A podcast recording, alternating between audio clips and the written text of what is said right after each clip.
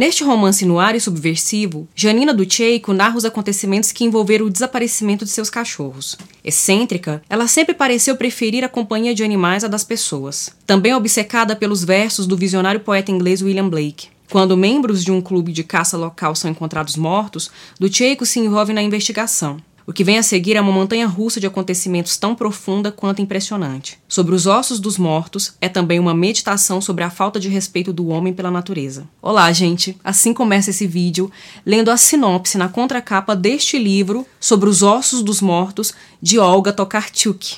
Olga Tokarczuk é uma escritora polonesa, nasceu em 29 de janeiro de 1962 ainda está viva e ficou notável, ficou mais famosa agora recentemente, nos últimos dois anos, porque em 2018 ela ganhou o Man Booker Prize e também no ano de 2018 ela foi premiada com o Nobel de Literatura, mas esse prêmio só foi recebido em 2019. E para conseguir pronunciar esse sobrenome dela, eu tive que ver alguns vídeos em que ela era entrevistada, inclusive eu fui ver o, a premiação do Nobel para ouvir várias vezes o sobrenome dela sendo pronunciado, porque vejam bem, não é fácil esse, esse esse sobrenome aqui, tá? Que a gente, se fosse ler na, num português, num abrasileirado, ficaria Tokarczuk, mas é Tokarczuk. Agora que tá começando a ficar conhecida no Brasil, até porque esse é o segundo livro dela que foi traduzido pela editora Todavia. Inclusive, eu queria até mostrar um pouco esse livro, como ele é bonito. Embora ele não seja capa dura, eu gosto mais de livros capa dura porque eles ficam mais fortes e resistentes. A, a Todavia costuma fazer capas de papel, mas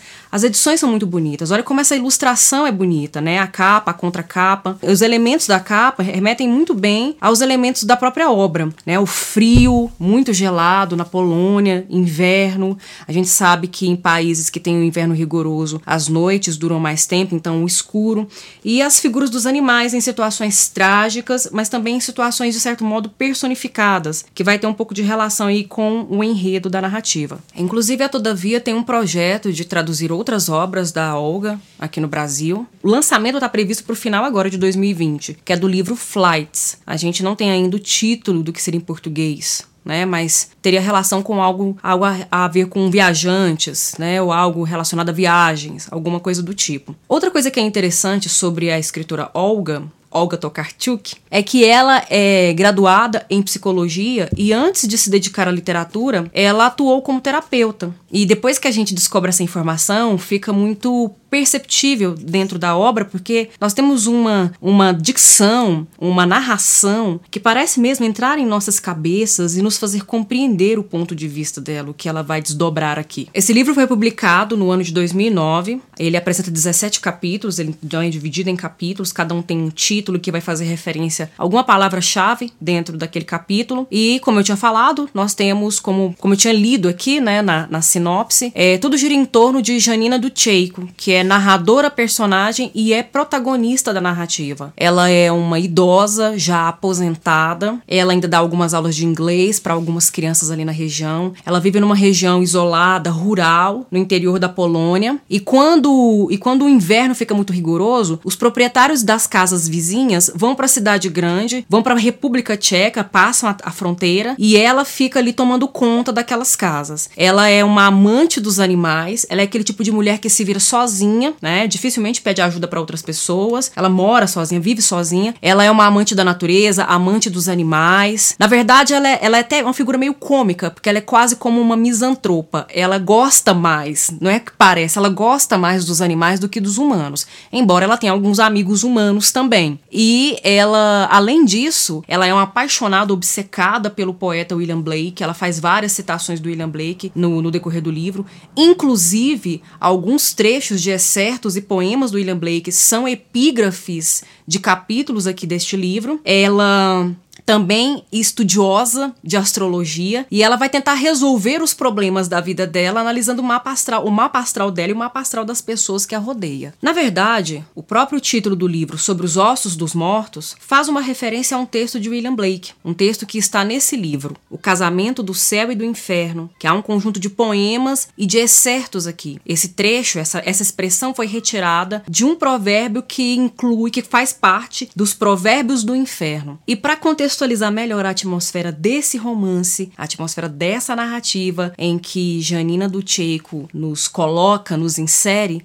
eu vou fazer a leitura desses excertos de William Blake para vocês. No tempo de semear, aprende. Na colheita, ensina. E no inverno, goza. Conduz teu carro e teu arado sobre os ossos dos mortos. O caminho do excesso leva ao palácio da sabedoria. A prudência é uma velha solteirona, rica e feia, cortejada pela incapacidade. Aquele que deseja e não age, engendra a peste. O verme perdoa o arado que o parte. Imerge nas correntes o que delicia-se com as águas. O tolo não vê a mesma árvore que o sábio. A eternidade vive enamorada dos frutos do tempo. A abelha laboriosa não tem tempo para pesares. As horas da tolice são medidas por ponteiros, mas as da sabedoria não há relógio que as meça. Todo alimento saudável se colhe sem redes ou ardis. Munivos de números, pesos e medidas em ano de estio. Nenhum pássaro perfura as alturas se o faz com suas próprias asas. Um morto não revida injúrias. Se o louco persistisse em sua loucura, tornar-se-ia sábio. Tolice, manto da sordidez. Vergonha, manto do orgulho. As masmorras são erguidas com as pedras da lei, os bordéis com os tijolos da religião. A altivez do pavão é a glória de Deus. A lascívia do bode é a dádiva de Deus. A fúria do leão é a sabedoria de Deus. A nudez da mulher é a obra de Deus. O excesso de pranto ri, o excesso de riso chora. O rugir dos leões, o uivo dos lobos, a fúria do mar revolto e a espada devastadora são porções de eternidade demasiado grandes para o olho humano. A raposa culpa a armadilha, jamais a si mesma. O gozo fecunda, a tristeza dá a luz. Vista o homem a pele do leão,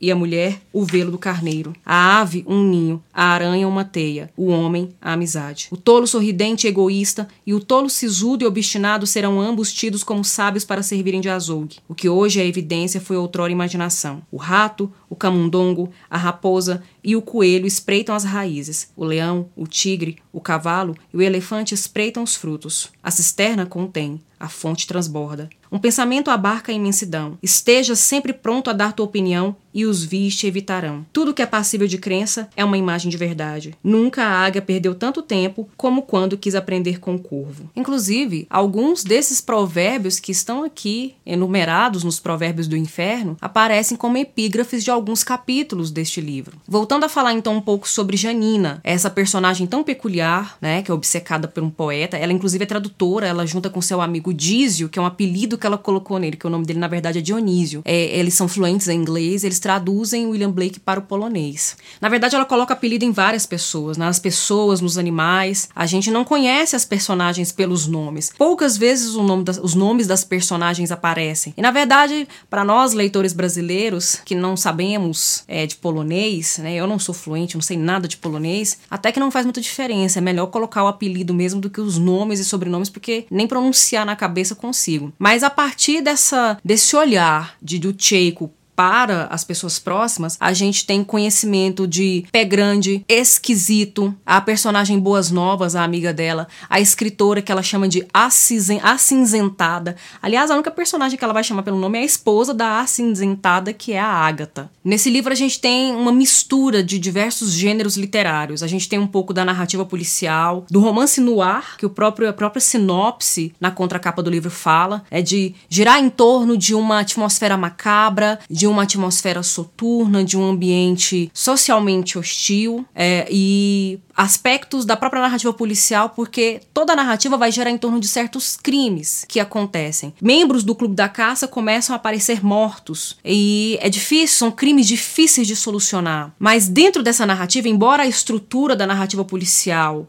apareça, ela não é padronizada, ela não é o padrão. Os aspectos são subvertidos dentro da narrativa, porque tradicionalmente, dentro da narrativa policial, como a gente vê, por exemplo, no Edgar Allan Poe, né, com o personagem do Pan, ou Arthur Conan Doyle com o personagem Sherlock Holmes, normalmente é, a narrativa gira em torno da investigação de um crime para a solução de um crime em circunstâncias muito difíceis, muito enigmáticas e no meio disso tudo há denúncias sociais, né, de como uma cidade grande permite, favorece o acontecimento de crimes terríveis, de crimes difíceis de solucionar e de como muitas vezes o criminoso pode se esconder no meio da multidão. Aqui a gente é pego por uma armadilha. A armadilha aqui não vou contar, né, de como é, é dada essa revelação, mas é interessante porque a investigação parece não estar acontecendo e a Janina do Cheiko vai fazendo mapas astrais. Ela elabora uma teoria de que a natureza está se vingando contra esses caçadores, de que eles estão sendo mortos por animais, e ela vai sustentar toda essa teoria com base no, nos mapas astrais desses mortos.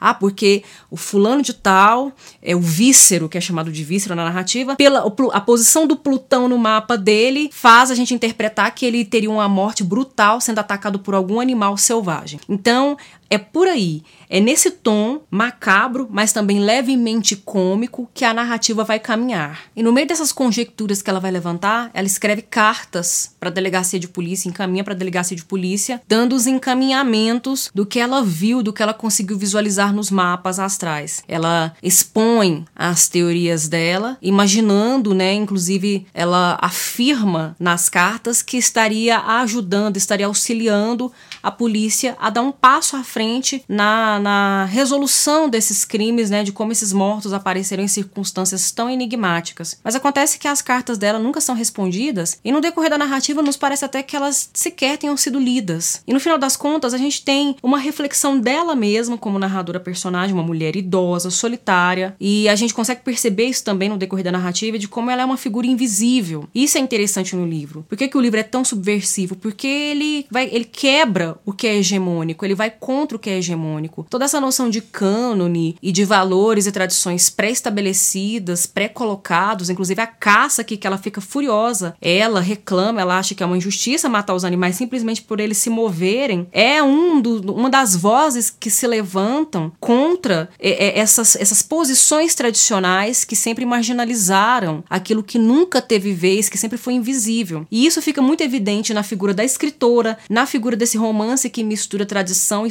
subverte a tradição. O que que o, o, que que o romance, o que que a obra valoriza? Valoriza a mulher idosa, aposentada solitária, valoriza os animais. Né? Então, é uma discussão também muito fortemente social, que inclui não só a questão de classe, a questão de gênero, mas também a questão das espécies, né? Vai falar de patriarcado, machismo, vai falar de, de conflito de classes, de hierarquias sociais e vai falar de especismo também. E é interessante como todas as instituições poderosas, elas, elas, elas possibilitam, elas permitem, elas privilegiam o desequilíbrio e essa hierarquia injusta. O padre que representa a igreja, o delegado, os investigadores que representam a polícia, que representam a justiça, é as próprias figuras que representam o Estado. É tudo que deveria trazer justiça, na verdade, faz vista grossa, não enxerga tanto essa mulher quanto aqueles que ela está tentando defender, que são os animais. E aí, no final das contas, essa mulher invisível, essa mulher sem voz, nos leva, leva o leitor atento, leva o leitor sensível e sensibilizado a uma profunda reflexão sobre a condição humana que nunca saiu